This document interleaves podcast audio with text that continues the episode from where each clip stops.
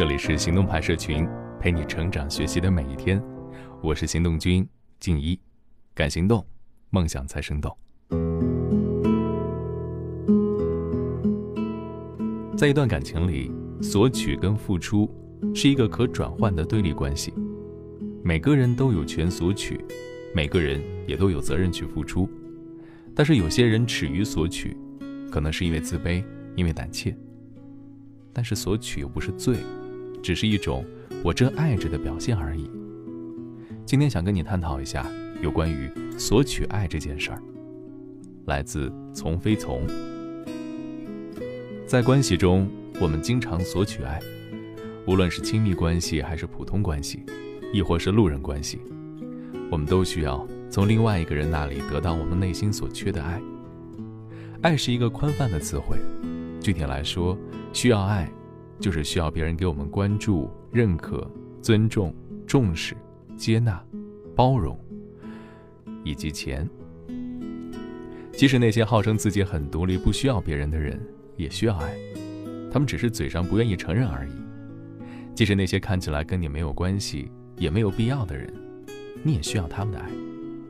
我们需要别人的爱，不是因为别人该给，而是因为我们缺爱。没有人能够强大到不需要别人的爱。我们在爱中都是一样的乞丐。人跟人的不同，不仅是缺爱程度的不同，更是索取爱的方式不一样。不同的索爱方式，也决定了不同的满足度。不同的满足度呢，也决定了一个人的幸福度。在关系中，我们通常有情绪、优秀、付出、回避和一致性这五种索取爱的方式。在关系中，情绪是最常见的索取爱的方式，比如常见的生气。我对你很生气的意思，就是我好需要你，因为我没有办法说出我需要你，我就只好用生气来表达了。你让我等了很久，我很生气。实际上就是我觉得你不重视我，我希望你能够给我多一点的重视。你提了否定意见，我很生气。实际上就是我希望你不要忽视我的意见，我希望得到你的看见和重视。老板对员工没有做好工作很生气，仅仅是因为影响业绩吗？如果仅仅是业绩，大家讨论个更好的方案，岂不是更有利于业绩？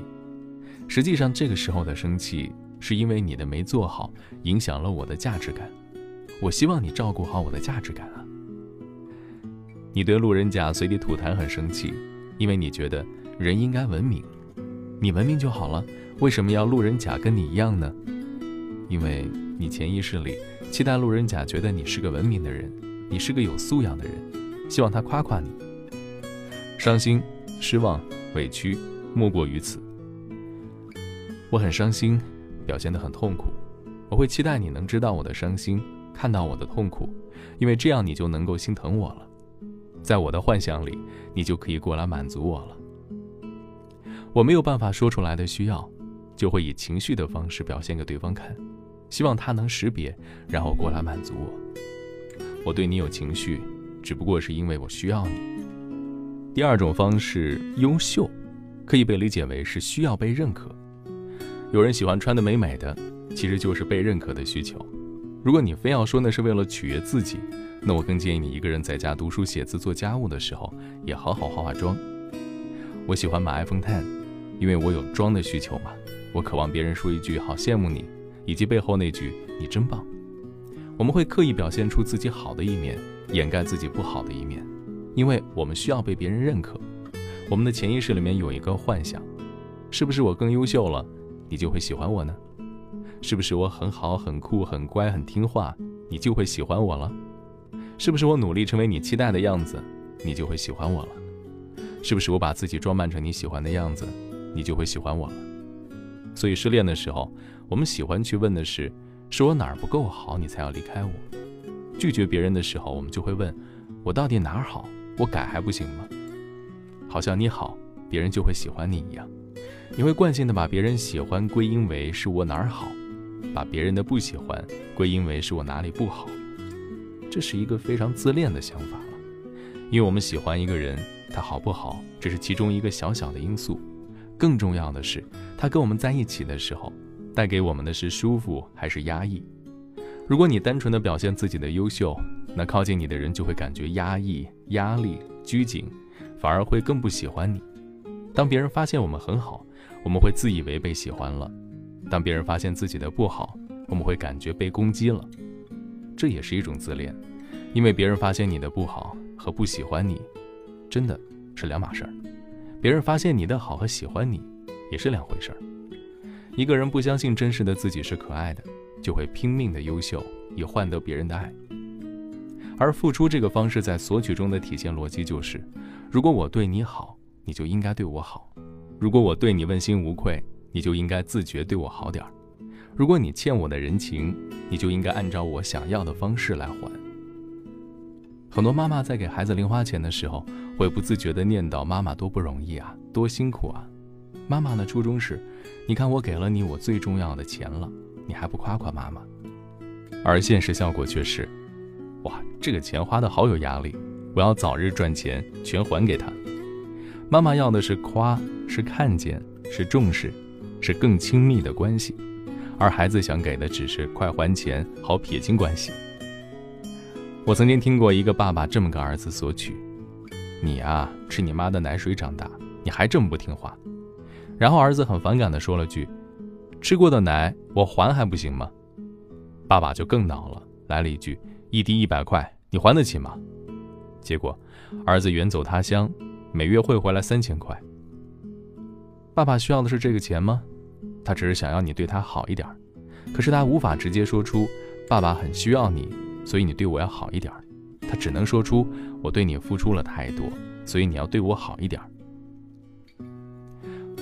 那回避又是怎样一种索取的方式呢？举个例子。一个帅气的小伙子总是被姑娘说冷漠，其实心里只是想说，因为你太漂亮了，所以我才不敢轻举妄动。越是需要一个人，就越是被动；越是渴望，就越是假装无所谓。在我们的工作坊里也是如此，很多优秀的人显得格外高冷。到了课程中期，我们就会看到真实的他们，很想靠近别人，但就是不好意思。为了避免别人发现自己想靠近他们的欲望。所以要假装冷漠，其实这是一种主动羞耻感。有的人对于主动是有羞耻的，对于别人的热情是羞耻的，因为他们内心太需要别人了。而我们太需要别人的时候，实际上我们的潜意识里已经把自己放在一个卑微的位置上。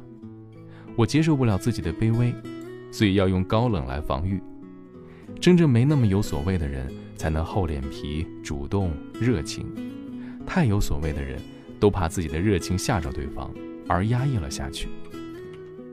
对于不能主动的人，更确切的表达就是：我怕我太需要你，吓着你了。然而，我想说的是，需要别人并不羞耻，渴望关系更不羞耻。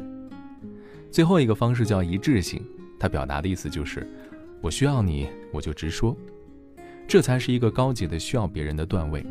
关系进阶亲密的过程中，非常重要的一个能力，就是语言化。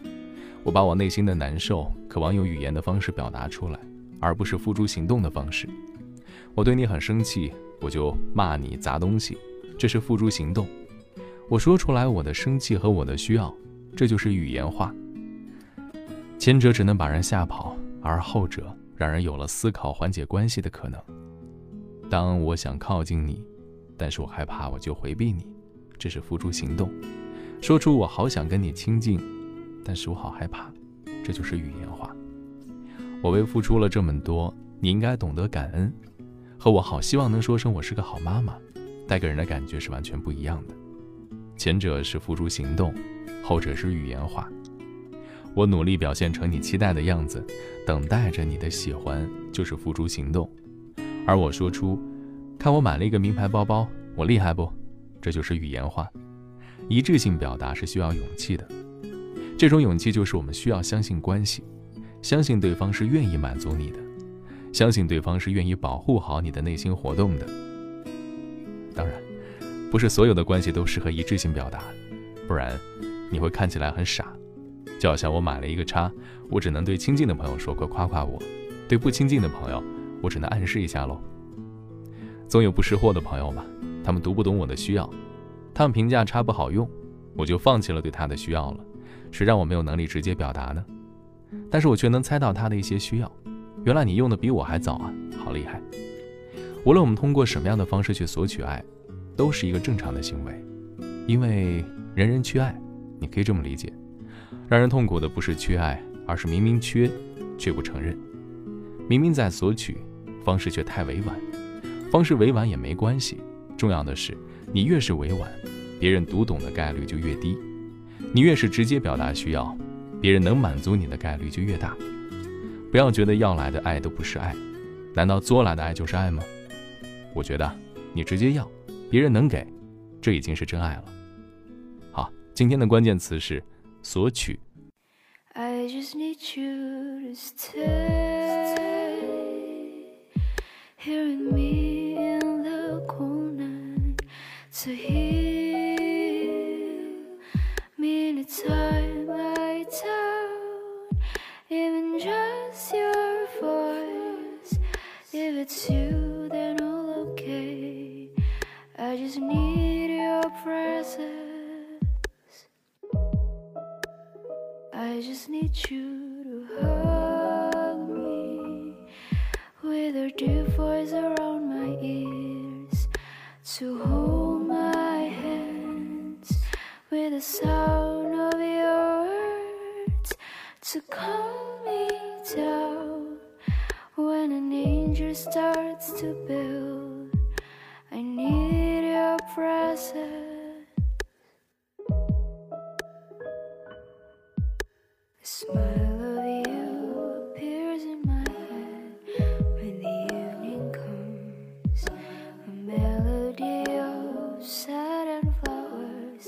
Join them to. I need you like I need my blue. And when it strikes at twelve, I cry to you. I just need you to hold for me while I'm asleep to say